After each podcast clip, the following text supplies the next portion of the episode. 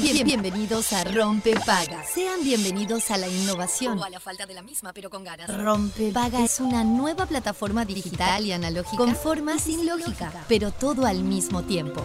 Rompepaga está en la versión beta, pero una vez descargada tomará parte inmediatamente de su oído. A, a- a- a partir de ahora, quien lo desee podrá adquirir el paquete completo de información, entretenimiento y realidad aumentada solo sintonizando el dial 104.3 o su homónima digital.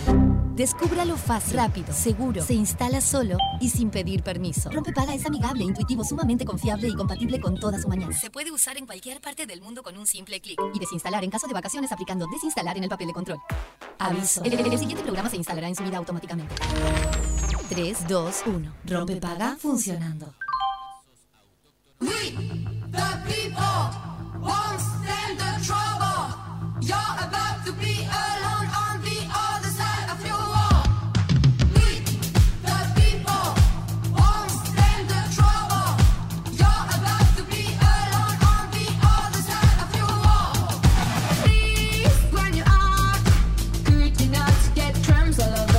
Buenas, buenas, buenas, buenas. Muy buenos días. Arrancamos con rompepaga de la jornada de hoy. Se me ríe, se me ríe mi compañero. Yo no puedo creer. Eh, ¿Cómo estamos, señor Todo. Fede Montero? ¿Cómo le va? Todo por, por una ave, un ave que se cruzó Por por, favor, acá. estaba en silencio. Exacto. Est- Estaba en silencio. Sin calentar. Bueno, yo eh, suelo calentar, pero a veces. Este... Sí. Sí, sí, sí. En este momento no. No, estaba en silencio, estaba leyendo algo. Por eso, por eso, por eso falta de respeto. Falta de respeto del compañero. ¿Cómo le va? Muy bien, muy, Muy bien. bien. ¿Cómo están todos? Eh, hola, hola. Somos poca, poca, muy poca gente. Sí, somos muy pocos en la Sí, ciudad. Somos cuatro. No, bueno, hoy acá somos cuatro, pero eh, en la calle cada vez queda menos gente, ¿eh? lo veníamos diciendo. Yo somos cuatro. Somos cuatro, claro, en todo Montevideo. yo Todo creo. este video, claro. Yo venía por la avenida Uruguay y una facilidad el tránsito, no, nada, vacío. Claro. De- hiciste así, soltaste el volante Y lo dejas en puesto punto muerto y Automático. ir, claro. Sí, tal cual. Y La sí. verdad, da, da- da gusto la ciudad también eh, con menos gente. Sí, yo, yo abrí la puerta de, de calle y me di cuenta que era otra ciudad. Que era un- completamente porque ni siquiera se parece un domingo. No, porque aparte, no sé si a vos te pasó, a mí esto no me pasó en enero.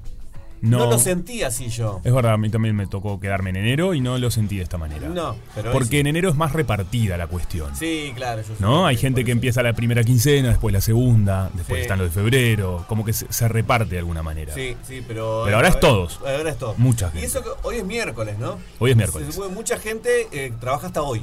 Así que mañana va a ser peor todavía. Mañana nadie. Mañana no va ni nosotros cuatro. No, bueno, nosotros vamos a estar. Nosotros Nosotros, sí vamos a estar toda la semana en vivo haciendo rompepaga. Y bueno, nos encanta que estén del otro lado, que se cuelguen con las propuestas que vamos haciendo. Y ya les voy a decir el celular, que es el 097-44-1043, para que haya un ida y vuelta. ¿eh? Ya que están relajados, tómense el tiempo de mandarnos un audio.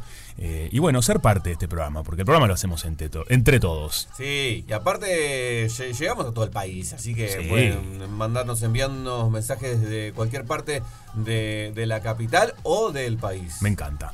Eh, ¿Te parece si empezamos con nuestro momento útil del día de hoy? Por supuesto. Muy bien. Momento útil de la jornada del día de hoy. Este miércoles vence el plazo para postularse para trabajar en el censo 2023. Como bien ya saben, en Rompepaga siempre estamos tratando de darle una mano a aquella gente que está buscando trabajo, que viste que la tiene complicada, lo decíamos ayer también. El INE va a seleccionar a 7.000 personas para trabajar en el campo que comenzará el 17 de mayo. La etapa de autocenso da inicio el 29 de abril. Así que hasta hoy tienen eh, tiempo porque se vence el primer llamado del Instituto Nacional de Estadísticas. Eh, y bueno, pónganse las pilas, ¿eh? La inscripción, sí, No, no, no, eso de que es una buena oportunidad. Total, es una excelente oportunidad para aquellos que no tienen trabajo y bueno, quieren conseguir. La inscripción para trabajar en el censo se realiza a través del portal que es censo2023.uy. Lo que se exige es bastante simple, es ser mayor de edad, tercero de secundario aprobado y dedicar al menos 6 horas diarias para relevamiento de hogares en las 650 localidades donde se va a desplegar el censo. Así que a ponerse las pilas. Sí, el director del INE, Diego Aubal, explicó a Subrayado en esta oportunidad que tras este llamado se realizará el primer corte de trabajadores convocados para el censo. Se necesitarán unas 7.000 personas distribuidas en todo el país. Así que hay, bueno, hay un buen cupo. Hay un buen cupo, hay que. Hay, y de verdad, eh, siempre lo decimos, ¿no? La búsqueda laboral laboral es muy estresante, así que hay que, a- hay que mm, apostar a estas propuestas que hay, buscar la Sí. vuelta. Son 600 pesos los que se va a pagar por día de trabajo, más un monto variable de 600 pesos adicionales, que dependerá de la cantidad de viviendas y, y las personas censadas también. Excelente, entonces. ¿Vamos con otras cuestiones? Sí, Eh, en el día de ayer se hizo viral por todas partes el tráiler de la película Barbie. sí, sí. ¿No? Usted sí. que es un gran cinéfilo, ¿qué me cuenta? Lo vi, lo vi, lo vi y, y me gustó, me Sí. gustó. Escuché una definición por ahí que era, era una... ¿Qué estamos- ah, Dua Lipa. Pensé que iba, está bien, está bien puesta esta, ca- esta cortina. Pensé que iba a poner Barbie Girl de Aqua, pero también está muy bien. Está- también está me muy encanta este tema. Sí, es un temón. Es un temón. Eh, ¿Es el tema del tráiler? No. Porque, no porque tiene un tema conocido el tráiler y no me acuerdo. No, ya sé, ya sé, pero aparte hay, creo que el, el tráiler tiene una canción conocida y no sabía si No la vi en el tráiler a Dualipa. ¿Actúa? ¿Finalmente? Sí, creo que sí. No la vi. No, en el tráiler no aparece. Ah, bien. En el tráiler no, no aparece. La que vi es a Margot. eh, Marco Robbie es la, principal- es la espectacular. protagonista, Sí, es Está la- muy bien elegida, ¿no? Sí, yo creo que sí. La verdad que ella es una gran actriz. Sí, eh, tiene un tono comedia. Yo por ahí te decía que, que- que había leído que tenía una mezcla de, de Lego Movie en, acción real con perspectiva de su directora, Totalmente, es de verdad. Greta. Gerwig. Eh, y, ti- y tiene algo por ahí. A mí me. Yo no, no esperaba nada por esta película, pero al verle el tráiler me, me agarró una cosita. A ver con, por dónde va. A mí la directora me encanta. Sí. Me parece que está buenísimo. Ahí estamos escuchando el, el tráiler justamente que se lanzó. Va a ser en julio, ¿no? Que se estrena. Eh, sí, creo que sí. El gust- 21 de julio. 21 de julio. Me gusta mucho. Ahí la vemos Ryan Gosling. Ahí Hi está. Ken. Hi, Ken. Me gusta que todos. La vocecita de ella es, es una maravilla. Ahí, eso. Hi, Barbie. Hi, Barbie. Hi, Ken. I can. Está escrita junto, eh, con- junto a su pareja No- Noah Baumbach, que es un, un gran director y, y guionista también, que, que por ejemplo eh, dirigió la, su, peru- su penúltima película es Historias de un matrimonio, que estaba en Netflix eh, y, y tu- estuvo nominada al Oscar el año anterior. Me encanta. Vos sabés que, eh, bueno, los dos me parecen increíbles, tanto Sí. de Margot como Ryan. Eh, me gusta mucho esta parte que todos se llaman Barbie y todos Sí, Ken. sí. Es genial. Hi Barbie, hi Barbie. Son 80 Barbies y, y- y Ken. Eh, vamos a ver qué reflexión hace, ¿no? Yo me imagino que hoy debe tener una mirada también, una- debe estar también atravesada por cuestiones de género. Yo creo que eh, es- para mí en el tráiler se deja se- ver un poquito deja, cuando ¿no? van en el auto ahí no sé Sí. qué, y que ella- él lo sigue. Porque en realidad eh, Barbie, bueno, ha sido de las industrias más criticadas, eh, ¿no? A nivel mundial, por justamente promover los status quo, eh, la hegemonía, Claro. esa inalcanzable, ¿no? De a poco se trató de ir ayornando, Sí, eh, tanto de belleza construyendo. como de construcción de hogares. Y, Todo, y todo. O sea, Barbie en realidad eh, pertenece a ese mundo eh, de, ¿viste? El hegemónico óptimo ideal, la perfección y- y- impensable. Pero bueno, no dejaba de ser una muñeca, pero esas muñecas estaban en la casa de todos los niños y las niñas. Claro. Y eso te trae un montón de información eh, y nos construye como sociedad y nos desconstruye también. Sí. Así que bueno, Vamos a ver, porque pues, yo creo le, le tengo fe a Sí. Greta de Sí, que yo también. haya llevado por, por un lado más interesante esta versión. para de mí seguro que sí. Y visualmente está muy bien. Sí, está muy Ah, bien. Está muy, claro, es, es un mundo de Barbie lo que vimos hasta ahora en el tráiler, ¿no? Supuesta, creo que según entendí en el tráiler, va a la acción real, va al mundo real. Ah, ella La se, se va para la Barbie. En- ¿no? ¿No viste que al final del tráiler hay un cartel que dice Ah, que van en el auto mundo y real? pegan sí. una, claro. A mí me hizo acordar un poco al comienzo cuando vi ese mundo a The Truman Show. Eh, Bueno, me llevó mucho al, al universo creado, Sí. que en realidad tiene que ver. Perfectito. Porque, exacto. Con mucho cuando color. Jim Carrey hace en The Truman Show, pertenece a un mundo totalmente irreal que parece de una casa de show, muñecos, de reality show, ¿no? Como todo perfecto, todo impecable, Exacto. impoluto. Y bueno, esto me dio la misma impresión. Creo que está buenísimo ese, ese quiebre. Me gustó mucho una escena que, que me parece que nos habla también y nos da información que ella se quita los zapatos Es una Sí. escena. Y, y continúa caminando como si tuviese tacones altos. Exacto, con el pie exactamente en la misma posición. Erguido, Sí. claro, como, como quien tiene tacos y no tiene tacos. Que son las muñecas así. Exacto. Eso me gustó, me parece que son esos, eh, eh, eh, Detalles. esos detalles que ya nos brinda información a través del tráiler, así que también me da muchas ganas de verla. Sí, Greta, por si no la conocen, es una actriz primero y directora también de cine. Su última película hasta el momento había sido Mujercitas, la nueva, la nueva versión de Mujercitas del año 2019, que también tuvo varias nominaciones al Oscar. Parece que está también, que no la vi en el, en, en el trailer. Ay, ahora no me sale el nombre de ella. Eh, Anamá Ferreira. No, Anamá Ferreira la Argentina. ¿Cómo se llama? Fast Ferreira. Fer- Ay, no eh, me acuerdo el nombre de Anamá ella. Ferreira, ¿te imaginas? No, no. Aparecía Anamá Ferreira, buenísimo. Eh, Hay mucha gente conocida en la película. mucha gente conocida. De hecho, hay una actriz también, una mujer trans también que participa. Ah, está Emma McKay, que es la, la protagonista de Sex Education, la, la serie inglesa adolescente que es muy divertida. Sex Education. Que claro. yo desde el primer momento que lo vi dije, eh, eh, es una copia de Margot, Margot Robbie. La vos la, la viste la cara, mirá, es esta. Es parecida, es, Es verdad. muy, muy parecida. Bueno, y hace la hermana.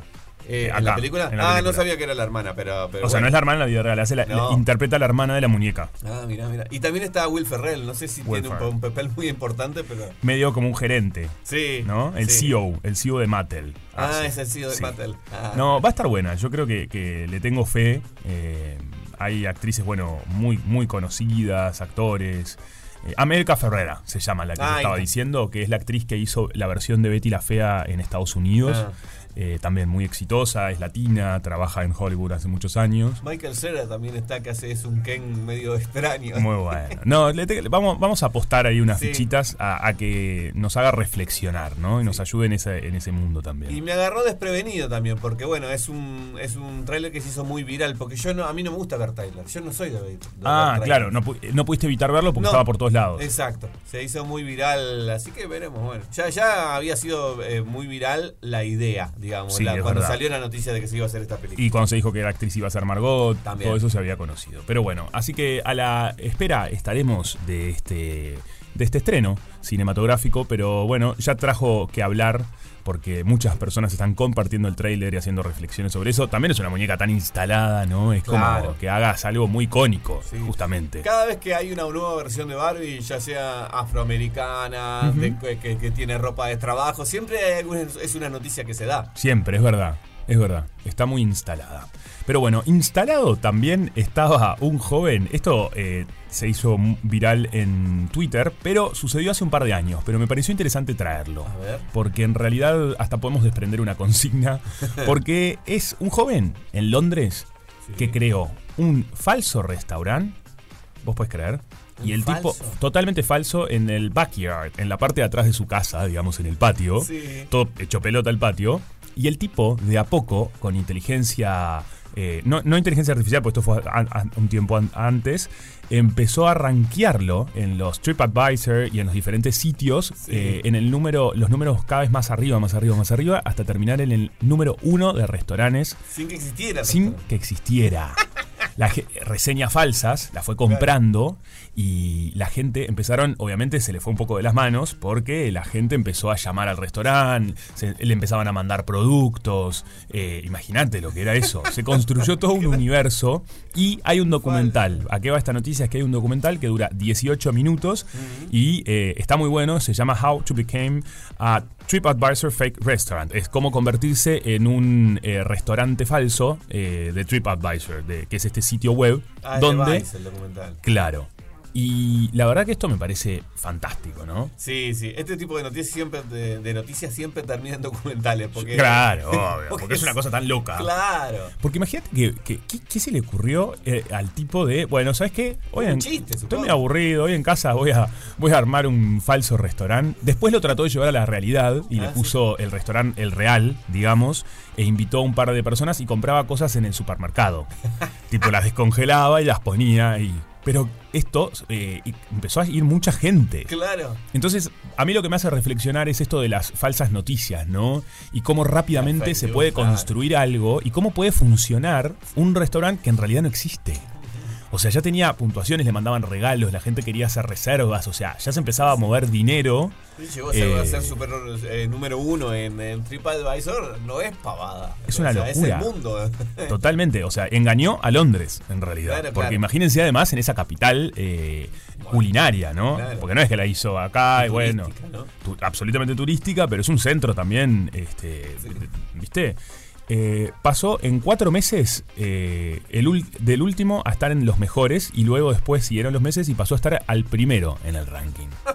No, la verdad que esto es buenísimo. Y lo que le podemos preguntar a la gente, no sé qué te parece, Fede, Sí. es, eh, a ver si, si entran en esta consigna que es, ¿cuándo fue la vez que te engañaron? ¿Cuándo te lograron engañar? ¿Te engañaron? ¿No te engañaron? enoja. Ah, ¿Por qué no? Romántico, Romántico puede ser también, puede ser eh, en un tema económico, este, puede haber de todo, ¿no? ¿Alguna vez te engañaron Bueno, o no te yo, engañaron? yo conté la otra vez que me hicieron el cuento del tío, cuando hablamos de eso. A ver. Que en el kiosco, en el que yo, que Sí. mis padres tenían un kiosco y yo atendía de vez, en- de vez en cuando y me hicieron la del, la del vuelto. Ah, que te cambiaron el vuelto. Claro, el que me daban primero uno grande, después me lo devolvían, después me pedían el. No, Ah, horrible, te- horrible. tengo, tengo justo, entonces te lo doy, entonces yo le devolví y bueno, y terminé perdiendo, me sacaron plata. No, sé cuándo, no me acuerdo tanto, pero. Llega un punto que uno no sabe ni cuánto le sacaron. me acuerdo que me sentí muy mal en ese momento. Qué espanto. Y sí, obvio, porque te sentís eh, eh, como... Sí, te robaron. Claro, sí. Engañado. Sí, básicamente es, una, es, es un robo y Un es robo, un una estafa. también. Y claro, pero te sentís también como. como no me di cuenta. Claro, te y- sentís medio papanata. Y sí, Un poco papanata, un la poco verdad. Sí, obvio. Eh, yo ahora no tengo presente, pero me voy a poner a pensar. Así que bueno, los invitamos al 097-44143 en este miércoles. Estamos atravesando esta semanita donde estás descansando seguramente, estés tranquilo. O estás trabajando, estás laburando y tenés que eh, estar ahí y sostener. Bueno, vamos a divertirnos eh, y hablar un poco sobre esto, ¿no? ¿Alguna vez eh, te comiste un buzón? ¿Vos sabés que Sí. me acabo de acordar de otro? Me encanta. De Muy bueno, Fede, la verdad. Qué bueno, ¿cuánto? ¿Qué Eh, pasó? eh, sí, a mí varias veces me dijeron, no digo que sea verdad, pero me dijeron, varias veces me dijeron que, que a mí me, me, me, Te vi- jodí- me jodían por, por bueno. También Oh, qué feo esto. Un, un compañero de una radio comunitaria me engatusó de que tenía la posibilidad de hacer un todo, de que de, de- de un programa de radio en una radio Mm. y que tenía y que me quería llevar y armamos todo una me hizo armar todo un piloto y no sé qué que y que también eh, nos iban a dar un auto para Ah, no sé bueno, al final era, era mucho. ¿Cuándo es mucho, Fede? es No, mucho, no, rajá de ahí. Cuando es mucho y después no Claro, existía nada de eso. no existía un tarado. Un- un- Eh, no le hablé nunca más, pero estaba loco, pertenecía al terreno parece, de. viste que esa gente de que. se la- él, él se cree su propio relato, porque eso también, ¿eh? Si él entra en su propia narrativa, es peligroso. un, Un poco y no un sé poco. si es ver si fue así, pero un poco. Yo siento que un poco sí. Claro. Porque después se descubrió que, que mentía mucho. Que era estafador, básicamente. Y sí, un poco sí. Oh, no te puedo creer. Qué bajón esto que me estás contando. Eh, bueno, pero de eso se trata, que nos cuenten. Yo creo que hay mucha gente que entra en su propia narrativa. ¿No? En, en lo que está contando y, y pierde un poco el hilo de, de qué era verdad y qué no era cierto. En llega un punto donde ya no entiende Y te- mucho y, no que hay te cuenta varias mentiras al mismo tiempo. Ah, que vos sí. sacás, pero. y te das no cuenta al toque. Claro, sí. Eh, me estás metiendo un bolazo que no se puede creer. Está lleno de eso, ¿eh? Eh, hay mucho. Yo tuve otro compañero de trabajo también que era Oh. así, pero no, no, no me hizo nada malo. Solo que sabía, te dabas cuenta que, que estaba mintiendo. Como que se construía un mundo irreal. Sí, eh, sí. Pobre gente también, en definitiva, porque de dónde surge eso, ¿no? Pero bueno, sí. a veces no hay que tratar de analizar tanto al otro, hay que decirle, mira, ¿sabes qué? Perdóname, mi camino es este, tu camino es el otro, no me vengas a engañar y ya está. Así que bueno, 097-44143, eh, ¿cuándo te engañaron? ¿Cuándo te engatusaron? Rompe paga, la calma que precede la tormenta.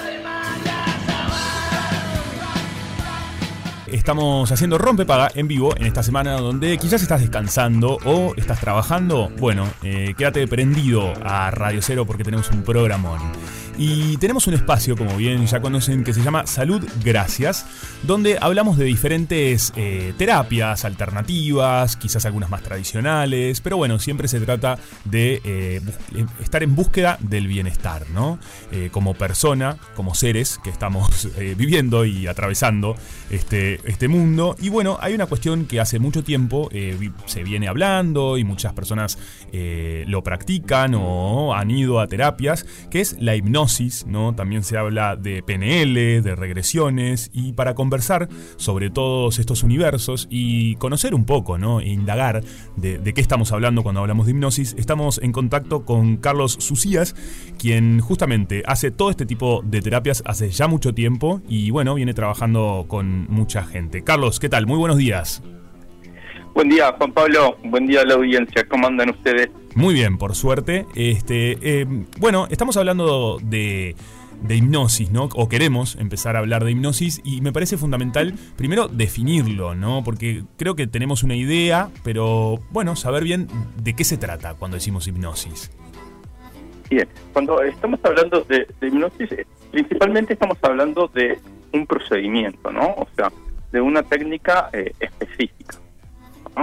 ¿No? Y a partir de eso, lo que nos da esa técnica, lo que nos permite hacer, Claro. que es alterar la conciencia de la persona, tanto sea para ayudarlo a tener eh, más conciencia, es decir, para superar alguna dificultad, algún problema, o tanto sea para sacar algún recuerdo del inconsciente. Bien. ¿no? Pero, o sea, tenemos que dividir ahí. Una cosa es eh, la técnica propiamente dicha, ¿ah? Eh, que es la hipnosis, y otra cosa es la alteración de la conciencia.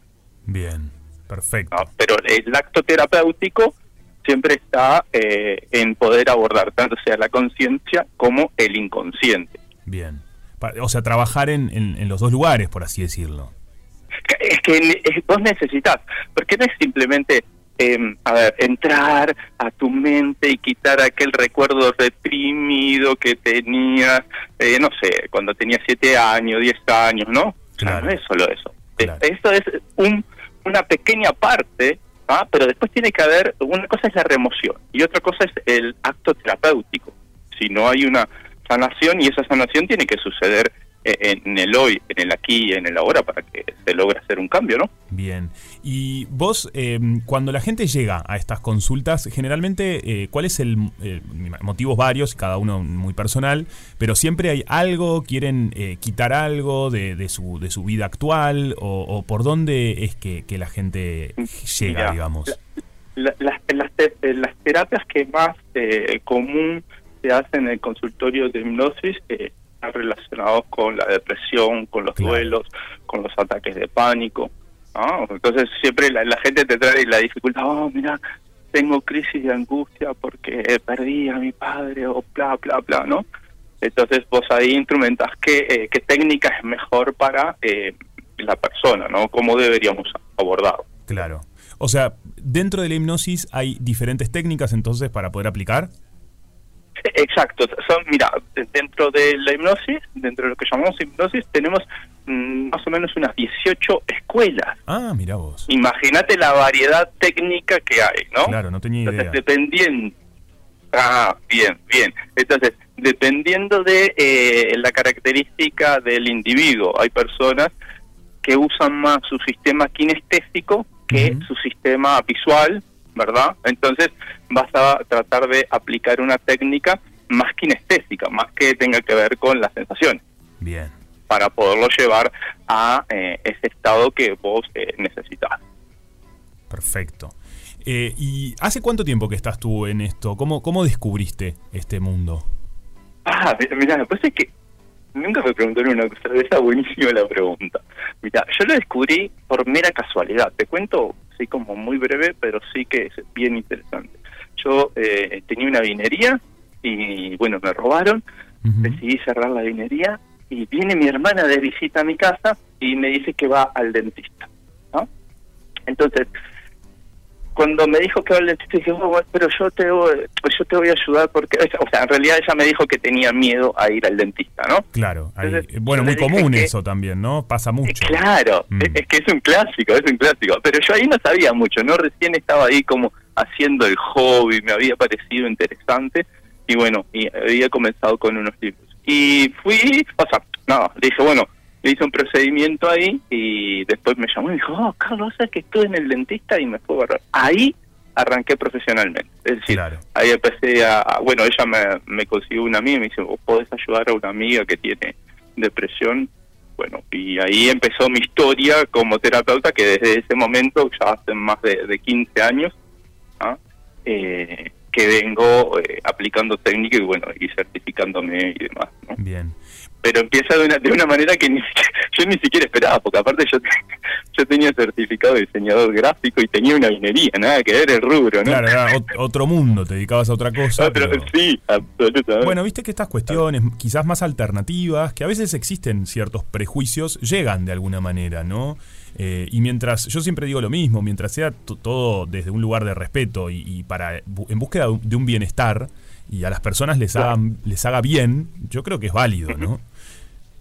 Sí, sí, sí, sí, es válido. Yo lo que lo que creo que es eh, bien importante es, bueno, tratar de eh, trabajar con alguien que, que, que tenga una certificación Claro, sí. significativa, aparte, pero aparte de tener un título, ¿no? Porque, vamos a decir, un doctorado, digamos que todo el mundo lo puede tener, o un máster, todo el mundo lo puede tener. Si la persona no tiene horas de consultorio, en realidad, técnicamente, eh, nada, tendrá bagaje técnico, pero pero no tiene la experiencia que, que te da un consultorio, ¿no? Claro, la- las horas de vuelo. Exacto, las horas de vuelo son lo que hacen la diferencia en sí mismo, ¿no? Porque Bien. eso es lo que hace la diferencia, que vos sanes verdaderamente a alguien, ¿no? Eh, en, no sé, dos o tres sesiones, ¿ah? y, y que lo tengas, no sé, eh, cinco meses y que, que no logre eh, hacer una diferencia. Perfecto. Y ay, hablando de tiempo, ¿no? Por supuesto que imagino que, que será muy personal y que cada uno tiene su trayecto y, y es muy individual. Pero cuando viene alguien, ¿es, es una cuestión eh, medianamente eficaz? Eh, ¿Estamos hablando de meses o puede durar años este tipo de, de terapias?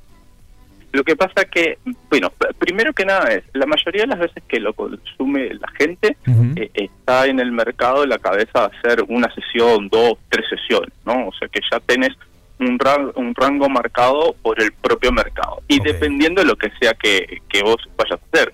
Un duelo, mm, el estándar, estamos hablando de estándar, no quiere decir que sea específicamente eh, en un caso puntual, ¿no? El estándar es que en tres sesiones vos un duelo lo lográs eh, solucionar. Bien. ¿ah? Eh, la depresión, lo mismo, dependiendo de un caso clínico medio complicado, que la persona está en psiquiátrico y demás, bueno, capaz que ahí te lleva como cinco sesiones. Claro. Entonces, más o menos son siempre sesiones, ¿no? O sea, acá se trabaja por semanas. Es muy raro encontrar personas que, que asistan años a, a este tipo a de, este de tipo de terapias, claro. Y por ejemplo, se ha hecho muy común, eh, y cada vez conozco más gente, y se conoce, que por ejemplo para dejar de fumar utilizan la hipnosis. Claro, claro, claro. Es que se, ahí está, se, popu- se popularizó, ¿no? Eh, ciertas cosas como eso, para adelgazar y, y dejar de fumar, porque bueno, eh, es lo que más enseñan las escuelas, ¿no? Eh, Claro. Las escuelas lo que hacen es eh, enseñan eso y, y no van a, a- al otro aspecto más psicológico. Entonces, está por ahí para dejar de fumar, eh, también te, te pasa lo mismo, vas a encontrar personas que vos vas a lograr que dejen de fumar en una sola sesión y eh, vas a encontrar personas que le van a llevar cinco sesiones. Bien. Claro, eso dependerá de, de cada caso y, y bueno. Es que lo que pasa es que mayoritariamente las personas que, que fuman ¿ah? tienen un problema conductual, pero no solo por el vicio al tabaco, sino es que, que tienen un problema de estrés. Es- Yo siempre les digo, mucho más fácil eh, prender un cigarrillo que mandar a, a- a, no sé, al patrón o a la madre, ¿no? A freír espárragos, como se dice, claro. ¿no? Sí, tal cual. Eh, eh, eh, para ahorrarte un problema, prendete un cigarro, fuiste y bueno, no. Entonces, en realidad hay un componente nervioso eh, más que un vicio sí, aunque todo el mundo lo, lo dice, no, porque es mi amigo. No, lo que pasa es que vos te acostumbraste a fumar eh, cada vez que tenés un problema. Claro. Y la ansiedad, que es algo que hoy es moneda corriente, eh, ¿también se trabaja con, con Sí, hipnosis? sí, sí, la- esa lo, lo trabajamos, se, se trabaja muchísimo, muchísimo, muchísimo, porque, bueno, la ansiedad aplica a todas las cosas, ¿no? Es decir, tanto sea alguien que tiene que dar un examen o tanto sea una persona que no puede conciliar el sueño, pero tiene ansiedad. O sea, es la base de todas las enfermedades psicológicas. Claro. Y ahí, bueno, otra vez pasa lo mismo, ¿no? Es decir, entre una y tres sesiones tenemos la solución al caso dependiendo, evidentemente, que hay por debajo. Claro, sí, de, de dónde viene Ah. eso, ¿no? Claro, vos acordate, Juan Pic, exacto, exacto, bien, bien, ese es el punto. Vos acordate que la persona viene y te dice, ah, yo tengo, tengo ansiedad. entonces no puedo dormir por la ansiedad. Pero bueno, pero ¿qué es lo que está provocando la ansiedad? Claro. Entonces dice, bueno, nada, pero ¿qué problemas tenés? ¿Tenés problemas con tu familia? No, no. Ah, ¿tenés problemas con vicio? No, no. Pero vos cuando lo empezás a poner en el trance hipnótico y le empezás a dar órdenes de, de dónde está conectado, ¿sí? Eso que le sucede, empiezan a aparecer cosas, eventos, de eh, cuando la separación anterior que tuvo, un Claro. hecho de hace 10 años. Algo ¿no? hacia- claro. O un- una dificultad con la madre cuando tenía 18 años, por ejemplo. Entonces, la persona te agarra y te dice, no, pero yo tengo ansiedad. Bueno, no, tiene que haber una causa. Claro, siempre, Siempre hay, hay una siempre hay un, razón. un motivo ahí, hay algo hacia atrás. ¿Y siempre hipnosis eh, re- es regresión? No, no, no, No, no. Eh, la, la hipnosis, me parece hacía hoy la distinción al principio Sí. con eh, el aspecto técnico, ¿no? O sea, cuando estamos hablando de hipnosis, hablamos de un procedimiento. Perfecto. ¿ah? Entonces, ese procedimiento, dependiendo del tipo de escuela que vos vayas a utilizar, es lo que eh, vos vas a terminar aplicando. A veces eh, vas, a, vas a poder trabajar en formato de regresión, pero muchas veces hay cosas ocultas como eh, una persona que está guardando el secreto, por ejemplo, porque fue abusada, Claro. ¿no? O hizo algo lo que se siente culpable y que está terriblemente mal y no te va a dejar accesar a esa información.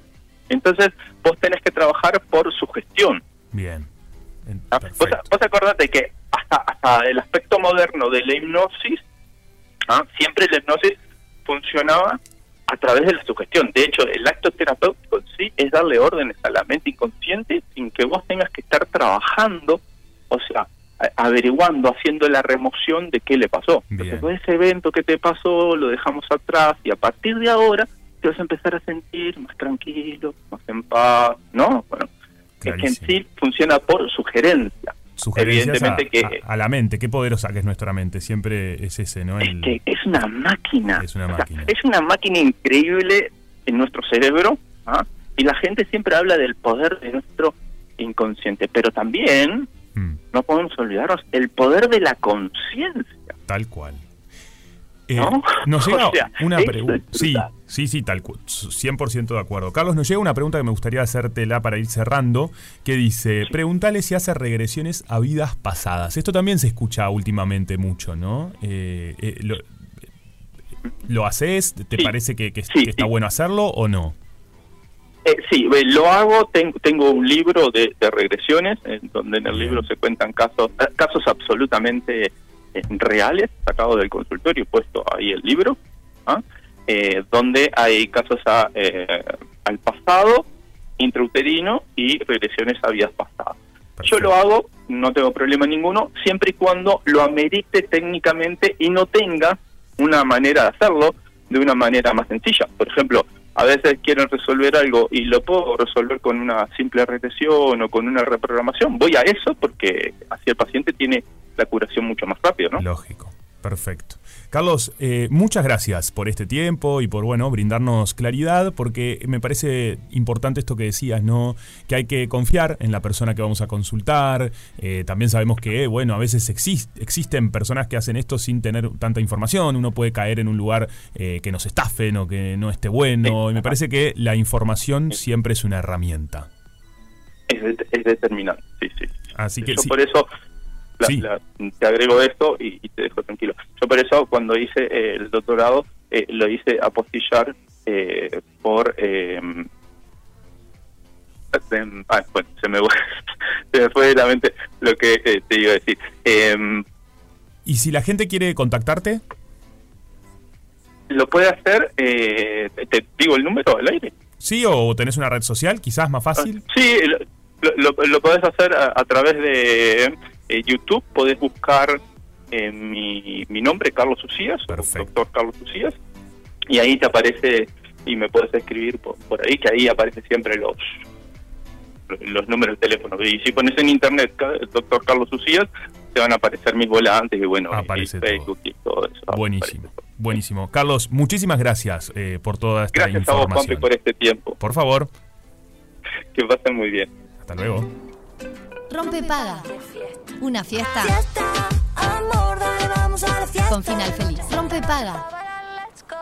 It Up Kids de Foster the People. Es una de mis canciones favoritas. Me Mira. encanta este tema. Yo no sabía que te, gustaba la banda formada por Mark Foster en el 2009 Ah, muy de Los bien. Ángeles, California. En realidad, eh, te voy a ser Foster sincero. Es este tema el que me gusta Ah. eh, de esta banda. Que lo escucho en loop. Yo soy muy de ponerme un tema en mi lista de reproducciones Sí. y lo escucho, lo machaco.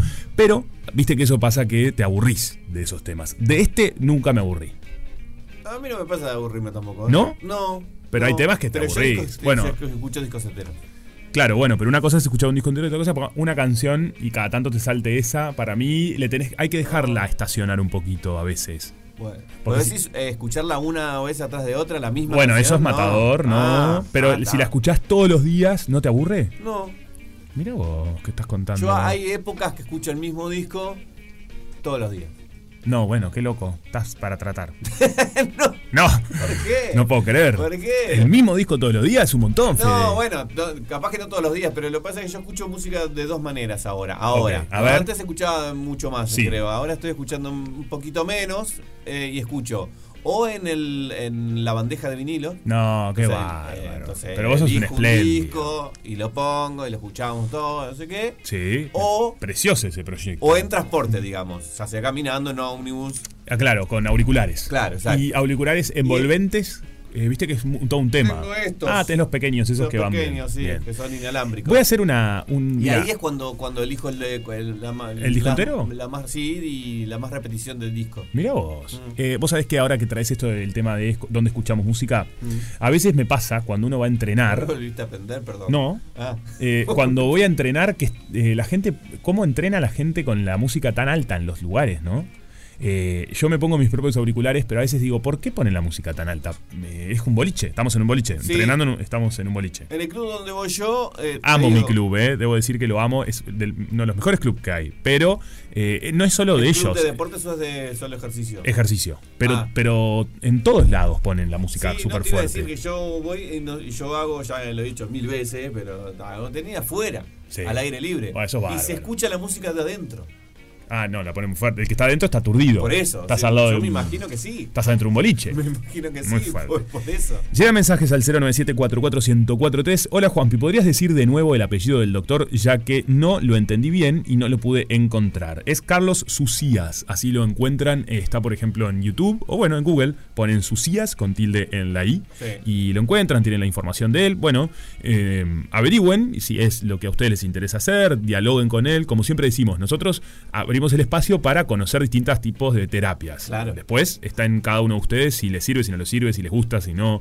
Este, de eso es un camino individual. Yo lo que siempre aconsejo es informarse bien. Claro. ¿no? Ah, eh, me parece nosotros importante. no dejamos, dejamos abierta la puerta para todo. Hablamos Claro. de medicina tradicional, pero también de medicina Exacto. alternativa. Yo creo que eh, me parece que está bueno indagar, ¿no? No quedarse solamente. la- yo confío muchísimo en la medicina tradicional. Eso siempre lo digo. sí, un número 100%. Confío, es, es mi eje. Pero a partir de ahí creo que eh, se puede Eh, aportar. En el suma. próximo bloque Sí, vamos a tener el contacto que ya venimos hablando desde ayer de la tatuadora para que nos cuente los secretos del tatuaje. me encanta. Y de su trabajo, ¿no? En, en un nuevo episodio de Oficios. Oficios, qué lindo, qué lindo descubrir oficios, porque yo lo que pienso es que uno descubre oficios son mundos, universos Sí. que desconocemos, ¿no? Claro que sí. En este caso vamos a estar hablando con Guga, ella es una crack absoluta, la pueden buscar como Guga Itzueta eh, y bueno, después lo digo, I-Z-T-U-E-T-A, Itzueta. Sí. Así la encuentran en las redes sociales. Vamos a estar conversando con ella y descubriendo este universo.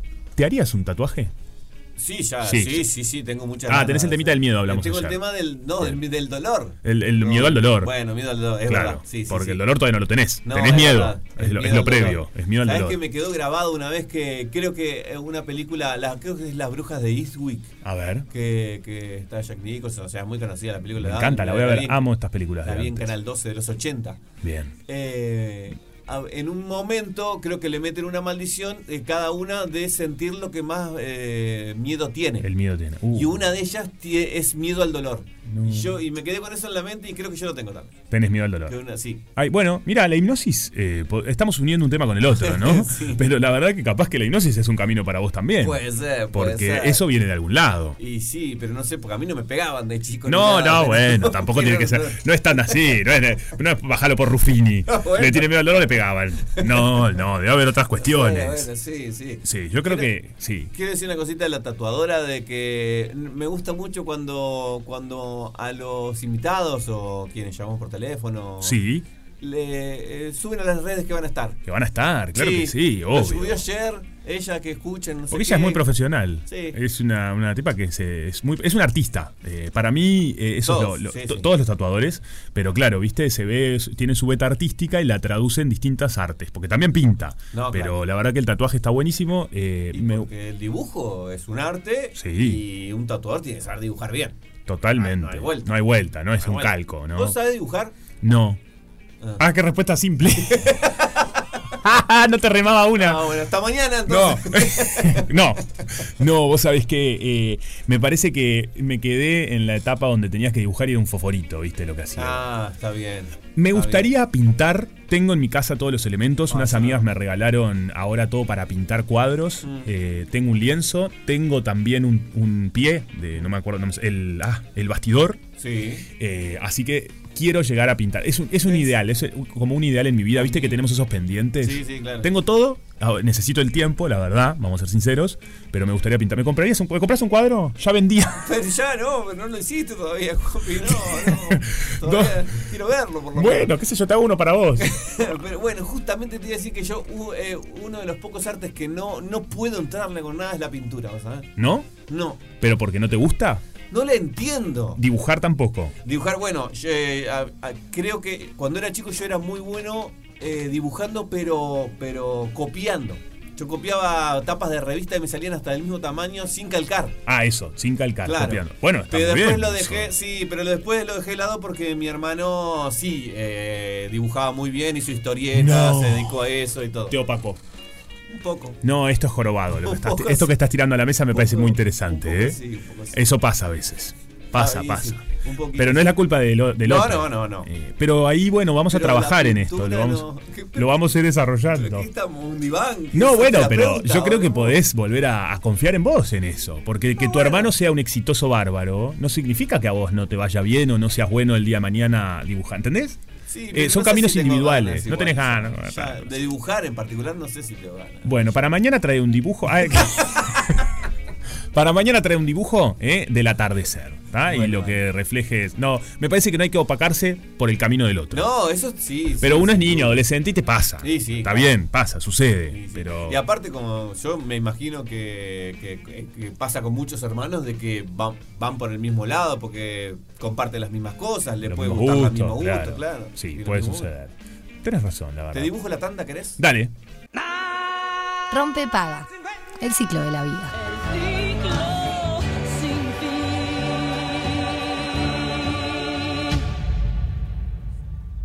Bueno, muy bien. Llegó el momento de nuestro segmento, nuestro espacio donde descubrimos oficios, donde indagamos sobre otros mundos, ¿no? Que a veces son distintos a los nuestros, a los propios, pero que a veces los conectamos, ¿no? Te vas a tatuar, conoces ese mundo y después dices, ¿qué será de esta vida? ¿Cómo es? ¿Cómo se llega a ser tatuadora? ¿De qué se trata, no? Eh, y para conocer un poco sobre todo el trabajo de- del tatuaje, y en este caso de una gran tatuadora, una artista, arte en la piel, Guga Itzueta, estamos en contacto con ella. Muy bienvenida a Rompepaga. Guga, ¿cómo andás? Hola Juanpi, ¿todo bien y vos? Muy bien. ¿Est- ¿Estás descansando o estás trabajando? Ah, estoy, bueno, las dos. Estoy descansando, estoy afuera del campo con Bien. mi pareja, por suerte, pero bueno, es un poco de trabajo. Divino. Entonces, Perfecto, entonces. Guga, eh, para arrancar, ¿no? Este, Sí. ¿Cómo llegaste al tatuaje vos?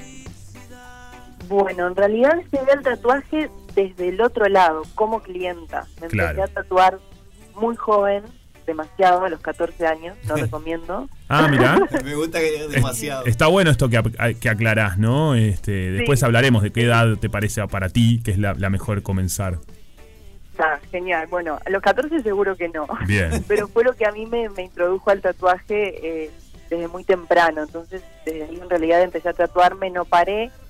Y, y en realidad como empecé a tatuar fue, o sea, no estaba planificado y no era algo que, que yo pensaba que era para mí, eh, pero estaba de viaje y como que me había planificado el típico viaje de, de mochilera y necesitaba hacer plata para seguir viajando. Claro. y, y tenía unos insumos, unas agujas que me habían regalado unos amigos que se habían comprado para, para probar ellos y no les habían gustado, o sea, no les había gustado tatuar. Y dije, bueno, voy a probar y me hice un par de tatuajes a mí, me asesiné, claramente, Eh, pero me obsesioné, me hice un par, mejoré y dije, listo, amo esto, soy tatuadora. Wow. Empecé a tatuar, sí, empecé a tatuar a todo el hostel, que era, yo estaba haciendo ahí como un intercambio. Esto se da mucho. Esto se da mucho que uno va a un hostel y aparece una tatuadora, un tatuador y de repente están todos tatuados con el arte de esa persona. Es genial. Sí, es que, es que yo dije, bueno, este es el momento, porque todo el mundo hablaba de tatuajes. El Claro. se quería tatuar. Y cada tanto iba un tatuador que era amigo de los dueños del hostel a tatuar ahí. Y dije, bueno, este es el lugar. Es acá. Entonces pedí permiso y me dejaron poner como un, como un flyer con unos dibujitos y tatuaba ahí todo bastante mercenario cuando recién empecé claramente, ¿no? Tatuaba tipo en el lobby del hostel. Ah, pero bueno, comienzo. Como esos comienzos medios improvisados. ¿Dónde era? ¿En qué ciudad estabas? ¿En qué parte del mundo? Estaba, estaba en Córdoba, en Argentina. Qué lindo. Ah. Mira. Precioso. Y eh, sí. siempre fuiste de dibujar, porque hoy hablábamos con Fede de, de eso, ¿no? Que está el arte de saber dibujar. ¿Eso ya lo tenías de antes? Los estaba escuchando, sí. Sí, yo dibujo de toda la vida, de siempre. O sea, no conozco la vida sin dibujar. Dibujo de- de- de- tengo dibujos míos de cuando tenía, no sé, ni me acuerdo de haberlos hecho. Claro. Eh, pero para mí igual hay como un gran estigma con el con el tema del dibujo y es como que saber dibujar es saber hacer algo eh, renacentista, dibujo clásico Ujú. prácticamente y en realidad saber dibujar es poder expresar lo que sentís para mí. Tal Sí, cual. Sí, sí, estoy totalmente de acuerdo. A mí me quedó, no sé, a mí me quedó un par de, de- de- de preguntas de lo que contaste antes del arranque. Que eh, una de ellas, por ejemplo, es eh, eh, los tatuadores es común que se tatúen a ellos mismos. Lamentablemente sí. Sí. Pero hay, sobre supo- ah, todo, sí, decime. no, sobre todo cuando cuando empezamos, porque cuando empezás necesitas practicar y, ah, claramente no hay tanta gente disponible para que alguien Claro. que recién empieza Practicame en la piel, me muero. Claro. Claro, o sea, igual mira que hay mucha gente que sí, yo o sea, apenas empecé, fu- fueron muchos amigos y amigas que me dijeron haceme, haceme, haceme. Y mis primeros tatuajes fueron amigos y amigas. Wow, Pero claro. llega un momento que tus amigos y tus amigas ya sufrieron mucho. No tiene lugar en el cuerpo. Ya no queda lugar. Claro, ya no queda lugar, ya, ya no quedan desastres para hacerles, entonces ahí te empezás a tatuar a vos. Yo Por- tengo una pierna que está toda tatuada por mí practicando, ahora ya no me tatúo a mí por nada del mundo. Porque a mí sin saber nada, me imagino que hasta debe ser más difícil porque te- tenés que o, o dibujarlo al revés o Claro. no sé, o hay lugares que obviamente no llegás. Lógico. No, hay lugares que obviamente no llegas. Yo lo, lo único que me he tatuado es la pierna, porque bueno, como que me doblo ahí un poco, pero sí es mucho más difícil. Además estás como que viviendo las dos partes, la parte Claro. del, del- de quien se tatúa, que es aguantar el dolor, y la otra parte de hacer el trabajo. Tal cual. Entonces, para mí es cero disfrutable, yo ya no lo hago. Bien. No y lo haré. Guga, eh, ¿cómo es esa búsqueda de, de alguna manera de, de- de tu propia identidad? Porque yo veo que cada tatuador, cada tatuadora tiene como una forma donde este, lo- me imagino que lo irás descubriendo o estás abierta al cambio y de repente cambiás o tenés varios estilos. ¿Cómo, cómo es en tu caso? Yo la verdad que desde que empecé a tatuar, lo primero que quería, o sea, como que mi primer objetivo, mi principal objetivo siempre fue ese, como quiero que si alguien ve un tatuaje mío diga, esto lo hizo Uva. Bien. Y entonces como que me mantengo en una línea, hay cosas que se mantienen en mis, en mis dibujos, pero estoy muy abierta al cambio. De hecho, me pasó que me concentraba, como me, me puse tan firme eso de, de, de que esto sea de Uga, que cuando quería cambiar decía, no, no cambies porque ya nadie lo va a identificar, pero no puedo no cambiar. Entonces, mi estilo va mutando, pero hay cosas que se mantienen. Claro. Y eso hace que la gente lo siga pudiendo identificar. Bien. Porque también aparecen, aparecen nuevas tendencias, ¿no?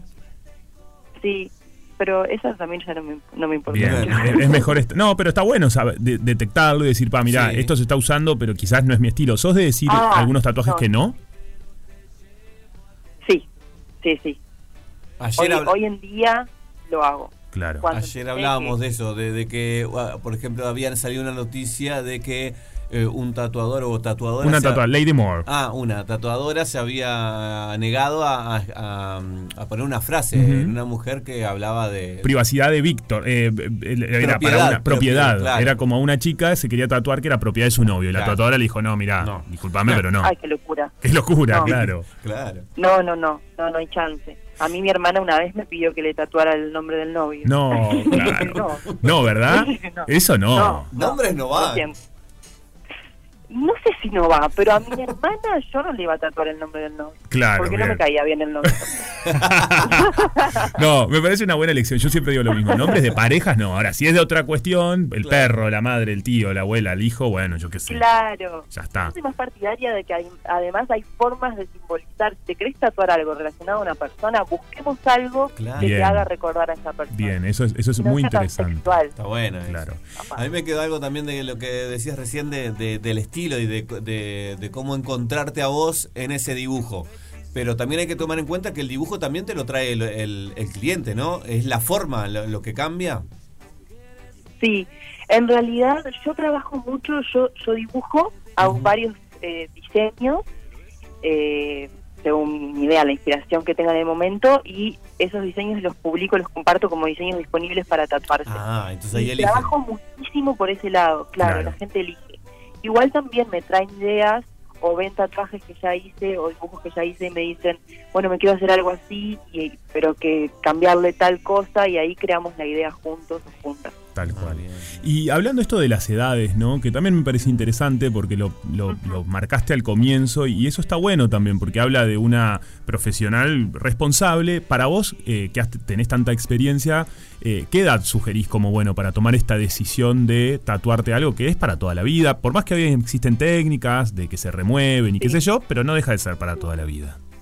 Exacto. No, yo recomiendo la verdad que mínimo 18. Bien. Eh, legalmente, a partir de los 16, podés tatuar con consentimiento de tutor o tutora legal a cargo. Yo antes lo hacía, ahora ya no lo hago más. Porque pensándolo y viéndolo en mí, de los tatuajes, tengo, yo tengo un montón de tatuajes que me quiero borrar y tapar, esa es la verdad. Y, y de los que más me arrepiento es de los que más joven me hice, porque es como, bueno, ta, te estás como súper descubriendo, no sé, recién. Claro, tal cual. Que pertenecen, si bien pertenecen a una época, pero es verdad eso, que a veces aparece el arrepentimiento, ¿no? ¿Te, te ha tocado de tener que em, convertir un tatuaje que ya tiene la persona en otra cosa? Sí, sí, lo he hecho bastante. Mucho, Y tapar ¿no? tatuajes también. Sí. Claro. La gente Es estaba. común, ¿no? Cambiame la página Ah, para la me suena gente. que es común. Claro. En, en tu caso, por ejemplo, que bueno, em, quienes no la conocen, yo les cuento, Ua tiene unos tatuajes impresionantes, todo Sí. su look, ¿no? Es, bueno, es una Ah, artista, ella, ella misma, y también tenés tatuada la cara, Ua. Tengo tatuada la cara. sí, ¿Esa bastante. decisión cómo fue? La verdad que. la verdad que eso fue como cero pensado, cero planeado. Fue una Navidad, fue un 25 de diciembre, claramente estaba todo cerrado. Y le escribí a un amigo que vivía cerca, que tatúa, que es quien me enseñó a tatuar. Y le digo, ¿sabes dónde hay algo abierto? Porque yo me estaba quedando en la casa de una amiga cuidándosela, no, no vivía ahí. Pero ¿sabes dónde hay algo abierto? Necesito comprar comida, no sé. Eh, y me dice, sí, está al lado. Y le digo, che, me quiero tatuar la cara, ya que estamos hablando. Y me dice, bueno, vamos al estudio ahora, me dice, si querés. El estudio era lindo más. Y yo tipo, ok, me hago. Tipo, de repente me iba a tatuar la cara dentro de 10 minutos y no tenía ni idea de qué me iba a hacer. Qué Ni lo tenía impresionante. planificado, nada. Y nada, y se me ocurrió, me, me tatué una serpiente chiquita en la cara. Y, y me acuerdo que me la hice del lado que yo tenía como un, como un fleco, como un jopo. Y digo, ta, me la hago del lado que se queda tapado. Así, si quiero, lo tapo. Nunca más usé el jopo para ese lado. O sea, todo lo que quería era que se viera el tatuaje. Eh, y, y, ta, y de ahí en adelante fui tatuándome la cara de a poco. Claro. Y bueno, La verdad que la cara sí. es lo único que tengo organizado, como lo único que planifiqué y que para mí está armónico y me gusta. El resto del cuerpo es como una ensalada, pero la cara la cuidé mucho. Bien. Bueno, está bien ahí. Una, una- una- son decisiones que se toman. ¿no? Claro, claro, claro. Sí. Y la gente Sí. cuando acercan, porque hoy también hablábamos, Fede hablaba de que quizás se quiere tatuar y aparecía el, el miedo al dolor. ¿Eso eh, está muy presente? Mm, sí, es, es raro. O sea, sí está presente, es súper individual. Es súper individual. Hay gente Claro. que, que va. Generalmente en el primer tatuaje sí, siempre hay mucho nervio. Además, hay mucha gente que antes asusta a la gente. Ay, sí, el le- ese que te dice te duele un montón. Cállate la boca, ¿qué me importa? jefe? Sí, Tu hay, experiencia. Hay, gente, hay gente que ni siquiera tiene tatuajes y le dice a la gente, no, te va a doler un montón ahí. Total. ¿Cómo sabes? Si no tenés. Guga, pero Eh, vos me acabas de decir hace un ratito que vivís las dos las dos partes cuando te tatuaste a vos misma, que la parte de- Sí. de- del dolor Sí. y la otra. Entonces no me digas que no, No, duele. pero no duele, depende de cada uno, depende del lugar. Pero eso, eso, eso. Depende, depende de cada uno. El dolor sí está, pero la verdad yo debo decir, eh, yo hago mucho foco en, en eso, como antes de empezar la sesión me parece súper importante generar eh, un momento de conversación, un- como darle a entender que si bien capaz de que nos conocemos porque a veces tatúo personas que ya tatué muchísimas veces, Claro. la primera vez como darle a entender, bueno, acá eh, este es un espacio para que estés cómoda. Y sé que, tipo, te voy a generar un poco de dolor, pero si necesitas parar, hablame, si necesitas ir al baño, dímelo, si necesitas tomar agua, comerte algo, porque generalmente la gente como que si, si no le decís, eh, le da vergüenza Claro, o miedo, claro. se aguanta. Hay veces que me dicen, ay, fuera al baño no doy más. Yo digo, ¿por qué te aguantas para ir al baño? O sea, ¿por qué te aguantas? la gente está muy nerviosa. quiere sacar de arriba. Sí, no, se pone Claro. nervioso, claro, está bien, está bueno eso, que generás vínculo ahí, porque obvio. Y Claro. algo que les preguntamos cuando descubrimos los oficios, si tenés que recordar o, o resaltar o subrayar un momento feliz de tu profesión. Ah, son un montón lo que pasa. Puedo quedarme con uno. ¿Algún Es destacado muchísimo. o algo así que digas, pa, esto me lo, me lo llevo en el corazón? Mira, me hace muy feliz cuando van con, con, con niños al estudio, madres o padres que han ido con, con hijas y con hijos chiquitos, que después eh, tengo como tatuajes eh, temporales y, y les ofrezco para hacerles y se recopan y hacen todo el acting y se suben a la camilla y se acuestan y, y, y no quieren mirar y se creen que les va a doler y, y- y lo actúan y lo viven de verdad y después les saco el sitio para sacarle una foto, todo y se quedan súper felices. Eso me encanta. Qué Cuando van con lindo. niños Qué. Qué lindo. Y, ah, Y- sí. decime. No, y ahora me acordé que también en un momento estuviste haciendo con personas que vienen con cicatriz eh, la creación de, un- de, de arte, También. ¿no? También, sí. Sí, es un proyecto que dejé pausado y tengo que retomar, pero estuve, eh, bueno, tatuando a mujeres que, que eh, atravesaron eh, cáncer de mamas y querían cubrir las cicatrices y eso estuvo muy lindo también, la verdad. Qué Fue lindo. Qué lindo.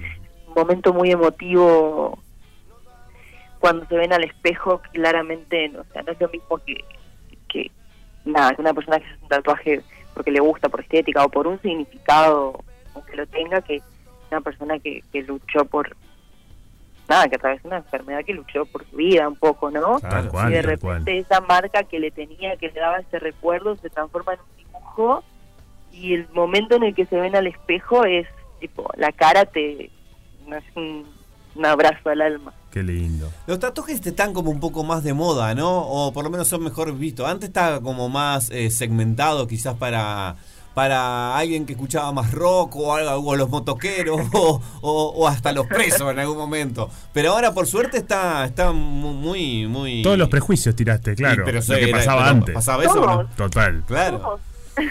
no te dejaste uno No dejaste uno. No, sí. es verdad eh, está yo creo que va un poco de la mano como que se, se va aceptando más y por lo tanto la gente se va animando más se van viendo más la gente dice ah esto queda lindo y se va poniendo de moda me parece que es como todo un círculo Claro. todo Claro, un círculo. Me parece que hay mucha gente que se está animando a tatuarse más allá de, de- del prejuicio y también hay mucho miedo. A mí me pasa mucha gente que se esconde los tatuajes o que no se quiere tatuar mucho por temas laborales Ah, y hay claro. gente que lo hace igual. Claro. Lo está haciendo igual, entonces como que no va quedando otra que contratar a personas tatuadas o con perforaciones, con piercings y tal, Claro. porque la gente se va animando y eso está buenísimo. Está buenísimo. Sí, está buenísimo. Se ha ido cambiando. Yo creo que, sí, que Sí, cada vez son más sí. aceptados, se dejan estos prejuicios de lado. Pero que igual, Totalmente. en algunos lugares, bueno, a vos te debe pasar que, que tenés varios tatuajes que igual debes sentir este, a veces una mirada, ¿no? Que, de esas miradas que no, Sí. no deberían estar presentes. Sí, sí, obvio. La verdad es que al principio, yo, claro, como me empecé a tatuar a los 14, yo tenía 18 y ya era una persona súper, yo tengo 29 ahora, hace 10 años yo ya estaba súper tatuada. Claro. El tatuaje el día de hoy todavía es visto como medio raro, así en, en exceso como tengo yo, hace 10 años, más todavía. Claro, Entonces, cual. hace 10 años que a mí ya me miraban un montón. Te miraban un Y a mí montón. eso me molestaba muchísimo, tipo, como que devolvía la mirada así desafiante, tipo, no me. Me claro. sentía como... Más reaccionaria, obvio. Te enojaba. Claro, Y sí. total, pero después entendí que hay mucha gente que, que le da curiosidad o que le gusta, le gusta verlo, y dije, ta, ¿puedo tomar esto? ¿O para enojarme? totalmente al santo botón, o entender que realmente llama la atención, porque además me empecé a encontrar a mí misma mirando los tatuajes de los demás. Claro. Y Claro. digo, no lo estoy haciendo por juzgar ni nada, lo estoy haciendo porque me interesa ver qué tiene tatuado. Entonces dije, listo, o sea, entiendo que esto llama la atención. ya está. Es como todo, ya va a llegar algún momento de que no haya nadie que no esté tatuado y va, va a ser lo más común del mundo. Y sí. Exactamente. Es parte de, hecho, ¿no? es como que es más, siento que es más raro hoy en día encontrar a alguien que no se le vea ni un tatuaje chiquitito.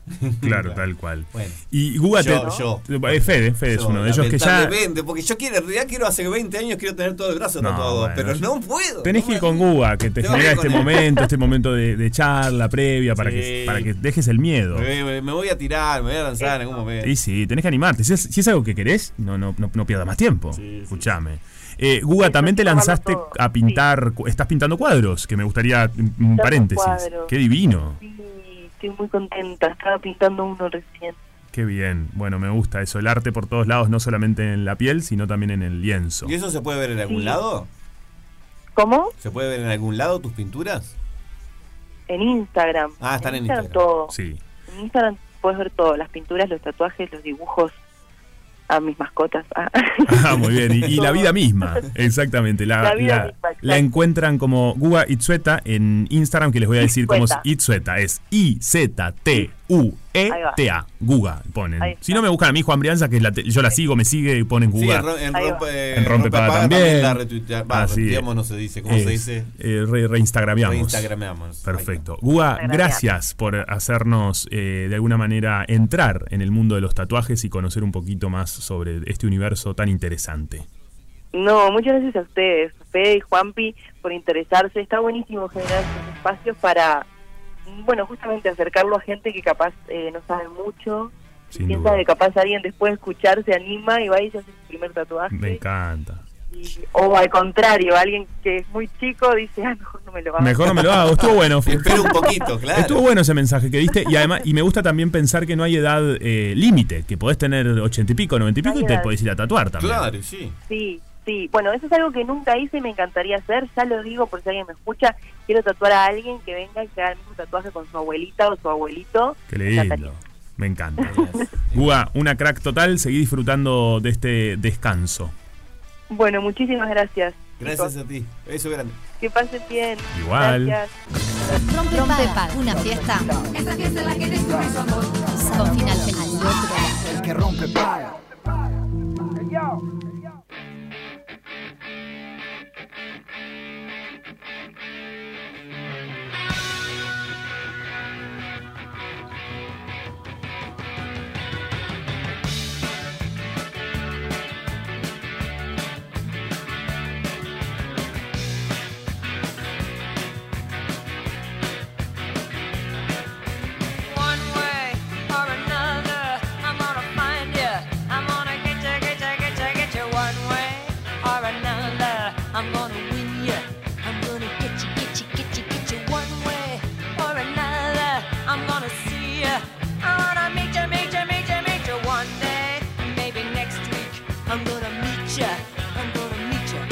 Egypt.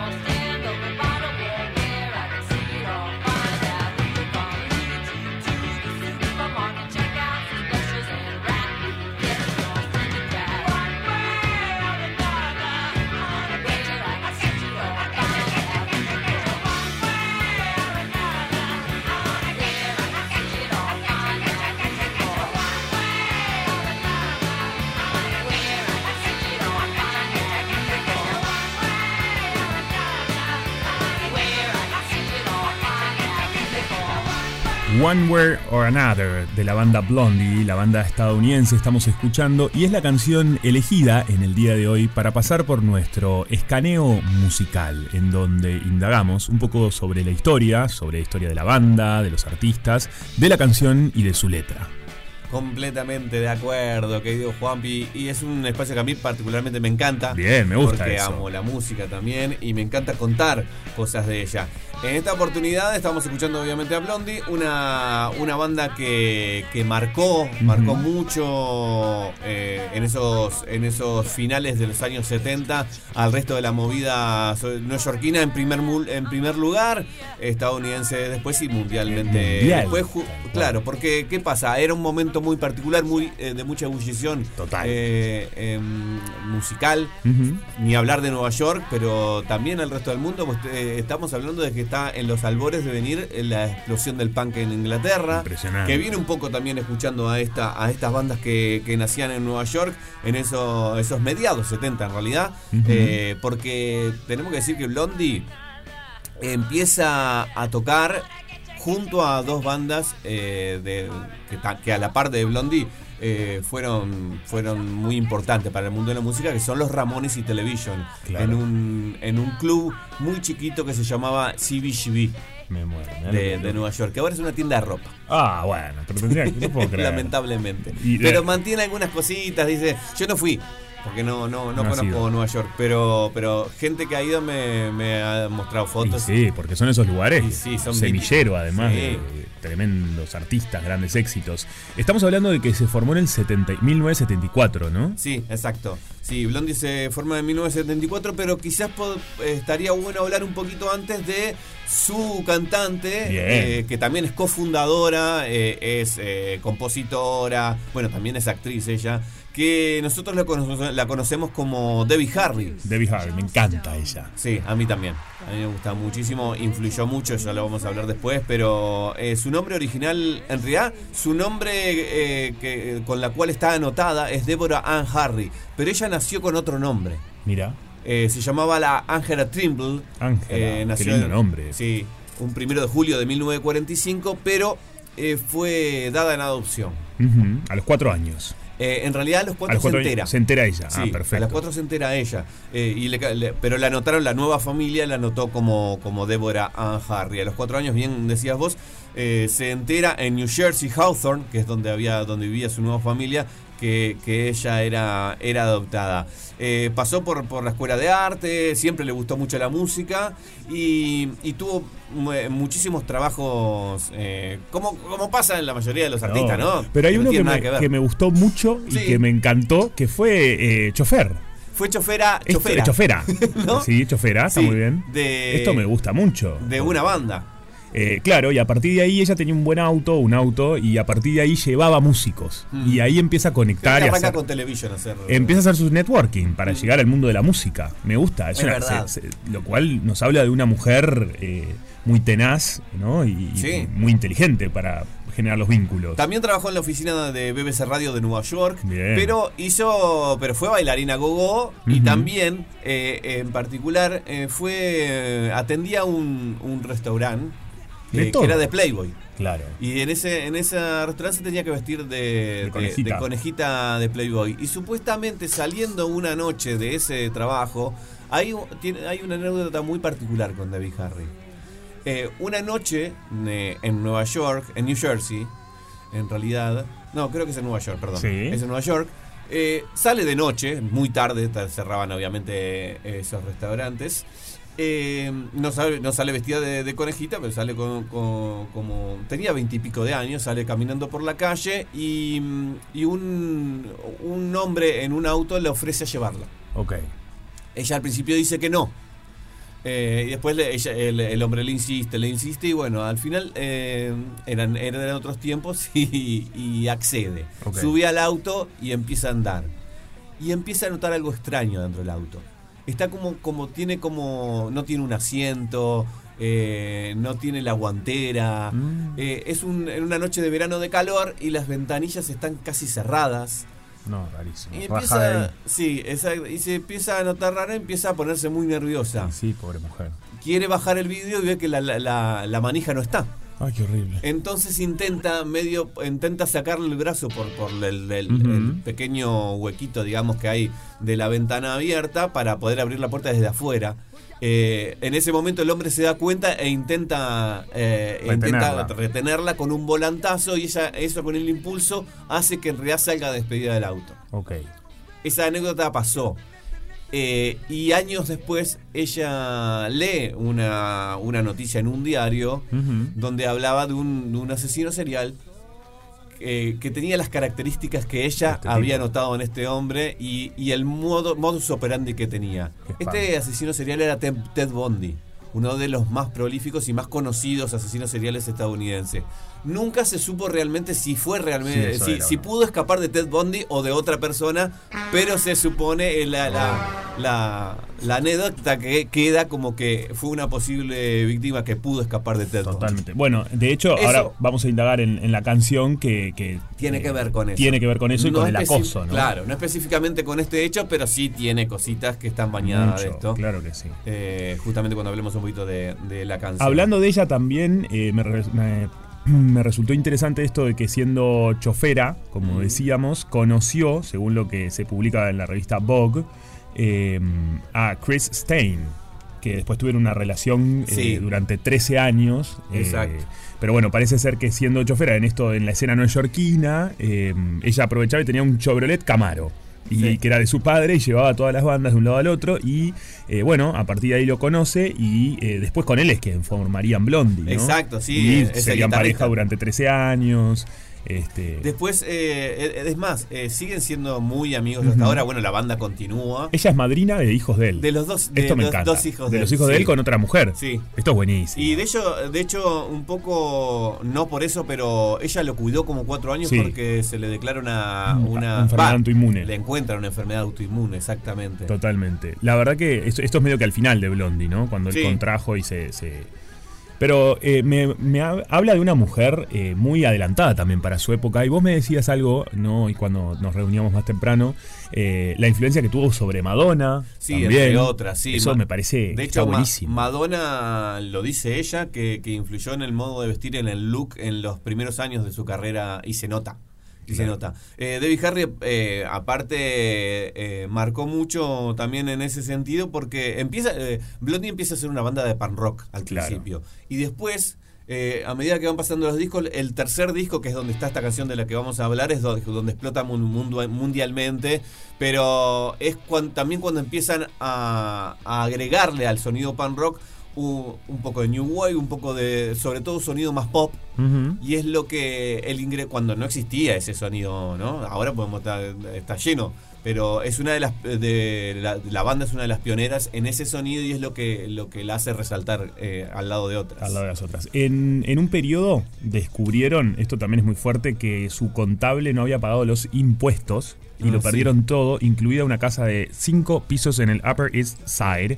Y esto es impresionante, ¿no? Tuvieron que volver a, empezar como de cero. Sí, este cambio de que te hablaba musicalmente también influyó en lo en, en- en el look y la vestimenta porque claro, al principio era era vestimenta de cuero, ella se vestía con camperas de cuero, pantalones y después de a poco empezó a usar más vestidos y es lo que también in- in- influencia a, a otras A- cantantes a otras. femeninas también. Hablemos de la canción, esto que decíamos, la historia de acoso que inspira a Blondie para componer One Way or Another, justamente porque también la letra en realidad es eso, ¿no? De una manera o de otra, Sí. y, y básicamente es un acosador que la está observando. Claro, ahora vamos a leer la letra después en un ratito, pero justamente se trata de eso y básicamente es un exnovio de él, de ella, perdón, de Debbie, de Debbie, eh, que eh, vivía en Nueva, en Nueva Jersey, estuvieron saliendo y tenía una, una relación bastante tóxica, inclusive violenta. Claro. eh, y donde ella en un momento se, se, se- se va, de la, se sale, te intenta salir de Del la vin- relación. del vínculo, claro. Del vínculo, exactamente. Y él la empieza a buscar por todos lados, la empieza a llamar insistentemente.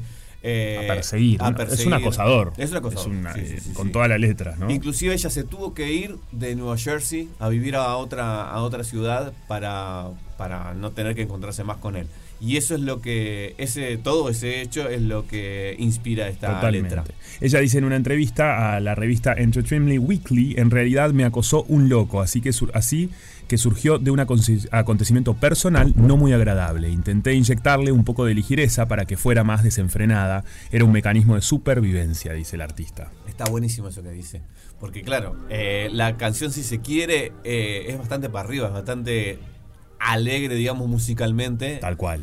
Eh, e inclusive parte de la letra también no, no, no, no es que te diga, mira, pasó esto. O sea, si no te lo dice, capaz que pasa. Sí, obvio. ¿Y cuántas veces no estamos escuchando, esto lo hemos hablado, que estás cantando una canción y bailando y en realidad tiene un significado súper fuerte Claro. y una historia por detrás? ¿Vamos con la letra? Dale. Eh, bueno, acá tenemos la letra, estamos hablando de One Way or Another, de una manera o de otra, y como bien ya saben, tratamos de eh, hab- decirla en español. De una forma u otra te voy a encontrar, te voy a atrapar, te voy a atrapar, atrapar, atrapar, atrapar. De una forma u otra voy a ganarte, voy a atraparte, atraparte, atraparte. De una forma u otra voy a verte.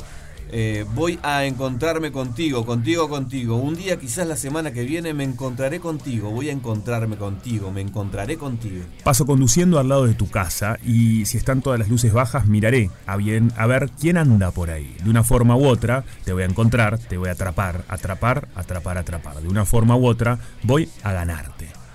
Voy a atraparte, atraparte, de una forma u otra voy a verte, encontrarte contigo, contigo, contigo. Y si están todas las luces apagadas, seguiré tu autobús hasta el centro, a ver quién se deja ver. ¿La, la leemos toda? Voy a- porque ahí Sí, sigue todo igual. repite, ¿no? Hay esto se repite, pero hay una parte que me resultó interesante que es caminaré hasta el centro comercial. Mm. Me quedaré vigilando en la pared desde donde pueda verlo todo, encontrarme de a quién llamas. Te llevaré la caja del supermercado, te llevaré a la caja del supermercado algunos alimentos especiales y comida de ratas. ahí me donde- perderé en la muchedumbre. Ahí se puso muy oscuro, ya desde el principio, ¿no? Porque Sí, habla de claro. atrapar, de no dejar eh, salir. Claramente, está hablando de, de- de un acoso, ¿no? Exacto. Y, bueno, termino con de una termina con de una forma u otra te voy a atrapar, te atraparé, atraparé, kichi, kichi, kichi, donde puedo verlo todo, enterarme de a quién llamas, de una forma u otra voy a atraparte, te atraparé, atraparé, atraparé, donde puedo verlo todo, enterarme de a quién llamas. Tenemos que ir cerrando, ya ha llegado el minuto, pero bueno, muchas versiones hay de esto. Fede hace una- siempre una, una búsqueda. Sí. Yo recuerdo la de, digo rapidito, la película El Coyote Bar, eh, que Coyote también. La Coyote tenían, sí. Esa, tenían te- una y era buenísima Sí, también. el- bueno, escuchábamos también de fondo la de Hocus, Hocus Pocus, la de Ah, la, me encanta. Hay una versión también, la 2, la que está ahora, que es nueva, es de este año. buenísimo. Eh, o del año pasado, no recuerdo bien. Eh, ¿te ¿Podemos ir un poquito la de jazz? La que hay una versión en jazz que tenés por ahí. Eh, si la tenés a mano, si no, no importa, si no con cualquiera. Está también, bueno, una de las últimas, la que hizo eh, conocer a nuevas generaciones la- la- esta canción, es la de One Direction. La de One Direction. One Direction explotó. ¿Y no hay una de Miley Cyrus? Puede Mm, ser, sí. Puede ser. Lo sí. voy a buscar y te digo.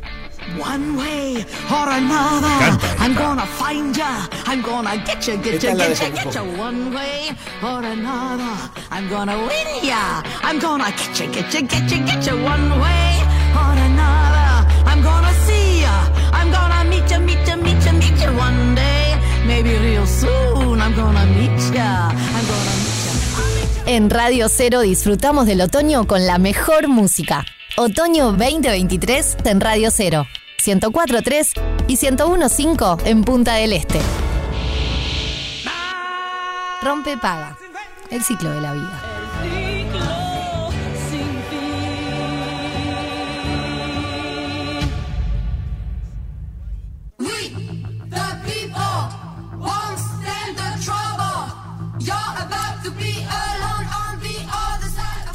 Un minuto, pasaditas eh, la una. eh, hemos llegado al final de Rompepaga de la jornada del día de hoy, de este miércoles de Semana Santa de Turismo Criolla, como quieras llamarle, semana de disfrute, de pasarla bien. Y si sos de esos que estás trabajando ahí todavía, gracias por estar del otro lado y por acompañarnos juntos. Gracias a los mensajes que llegaron también.